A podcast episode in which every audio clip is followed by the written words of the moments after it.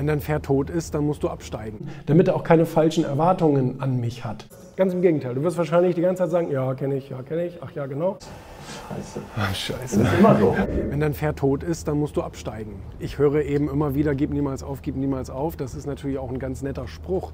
Aber letztendlich muss man sich auch eingestehen, dass wenn man das Falsche tut, dann muss man auch aufgeben.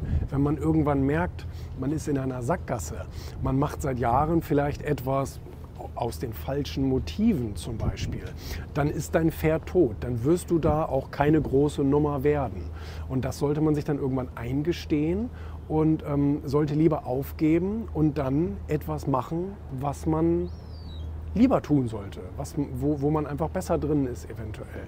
Weil natürlich haben manche Leute irgendetwas begonnen aus den falschen Motiven oder aus Zufall irgendwie ein Studienfach, weil man sagt, ach ja, komm, ist ganz nett, da sind meine Freunde auch irgendwie alle auf der Uni, aber letztendlich ist es doch nicht der Beruf, der, ähm, der so dein Lebenstraum ist. Ähm, da muss man einfach dann irgendwann die Reißleine ziehen und sagen, hier ist eine Sackgasse, hier komme ich nicht weiter, das Pferd ist tot, also absteigen. Da bringt es auch nichts, wenn du zwei tote Pferde zusammenbindest oder so ähnlich. Um, äh, also es ist eine Sackgasse und dann muss man aufgeben. Da, das ist dann eine kluge Entscheidung, nicht äh, gegen die Wand weiterzulaufen in der Hoffnung, dass es irgendwann Spaß macht, sondern ähm, da muss man dann diese Entscheidung treffen und sagen, okay, war eine Zeit, war investiert, war vielleicht nicht das Richtige, ähm, Reißleine ziehen, was anderes machen. Das Schlimmste ist, dass du 30 Jahre lang irgendwie ähm, mit der falschen Sache verbringst und erst im Rentenalter feststellst, das war alles Mist. Ne? Also das, das, wäre, das wäre noch schlimmer.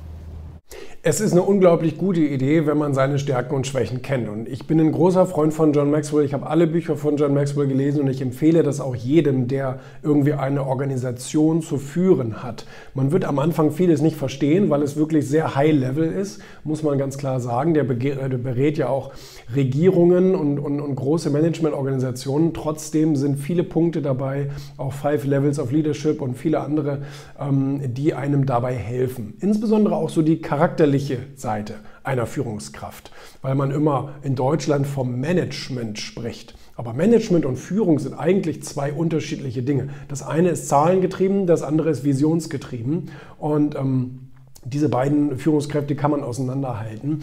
Und ein Unternehmer ist ja in der Regel erstmal beides. Der ist ja sowohl der Visionsgeber, der in dem Elfenbeinturm sitzt und Ideen hat, und auf der anderen Seite oft auch noch der Manager, Geschäftsführender Gesellschafter oder ähnliches, der auch das Tagesgeschäft vorantreibt. Und ähm, toll, wenn man irgendwann natürlich auch Manager hat, die sich dann um das tagesoperative Geschäft kümmern, um die Zahlen, Daten, Fakten und du als Unternehmer dich noch mehr auf die Vision konzentrieren kannst. Aber ähm, ich halte sehr viel davon, seine eigene, so eine, so eine Art Persönlichkeitsbilanz aufzustellen. Was sind meine Stärken? Was sind meine Schwächen? Wie kann ich in meinen Stärken besser werden und meine Schwächen versuchen, möglichst gut zu delegieren und auch zu kommunizieren? Also das ist immer das Erste, was ein neuer Mitarbeiter bei mir zu hören bekommt, was ich alles nicht kann. Ähm, also er soll wissen, was ich kann, aber er soll wissen, was ich nicht kann, damit er auch keine falschen Erwartungen an mich hat. Und es gibt auch Dinge, die will ich einfach nicht. Vielleicht kann ich sie sogar, aber die will ich einfach nicht. Und ähm, da möchte ich einfach von vornherein dem anderen auch so ein bisschen den Wind aus den Segeln nehmen. Das funktioniert in Verhandlungen genauso, bei Geschäftspartnern genauso, etc. Wenn du dem anderen sagst, das ist das, was ich nicht so gut kann, ähm, dann wird er von dir auch keine Höchstleistungen dort erwarten. Und wenn du dann voraussehbar den ersten Fehler machst ähm, in deiner Schwäche, ähm, dann wird er dir auch nicht so hart zur Last gelegt. Und ich glaube, das ist auch ein Bereich, wo eine Führungskraft sehr viel ähm, sehr viel Vertrauen aufbauen kann, wenn er sagt, pass auf, ich habe Stärken, ich habe aber auch Schwächen und meine Schwächen, die wirst du früher oder später ähm, feststellen, wenn du zum Beispiel ein unorganisierter Mensch bist. So, natürlich kann man das ein bisschen trainieren, aber du wirst niemals, glaube ich, der perfekte Organisator. Dann ähm, werden das ja auch deine Mitarbeiter früher oder später spüren, weil die sagen, hast du dir meine Mail schon angeguckt? Ah, nee, habe ich vergessen, jetzt ist er auf gelesen markiert, aber ich habe sie noch gar nicht gelesen und so weiter und so fort. Ähm, dann wird aber der andere feststellen, dass es nicht von dir irgendwie böse gemeint oder dir ist das nicht scheißegal oder irgendwas. Es ist keine Minderschätzung des Mitarbeiters, oder, äh, sondern es ist einfach deine Schwäche. Jeder hat welche. Und wenn man dazu steht, wirkt man natürlich auch stärker und vertrauenswürdiger. Eigentlich sind Bullshit Rules sowas wie kollektive Glaubenssätze. Also das sind so Lebensregeln, vermeintliche Lebensregeln, die man uns so seit der Kindheit einbläut. Manche bläut man uns sogar schon ein, obwohl wir die deutsche Sprache noch gar nicht verstehen. Und ähm, das fängt dann an, wenn du ein Baby bist und äh, du, du schreist wie am Spieß, weil du Hunger hast. Und irgendwann fängt man an dir zu sagen, sei mal nicht so fordernd. Nicht? Und das, das, das verstehst du zwar nicht, aber da brauchst du keine Sorge haben bis du dir die Schuhe zubinden kannst, wirst du das noch tausendmal hören. Und ähm, solche Regeln, Eigenlob stinkt, abwarten und Tee trinken, Schuster bleibt bei deinem Leisten und so weiter, sind latente Glaubenssätze, die man uns sozusagen eingeredet hat.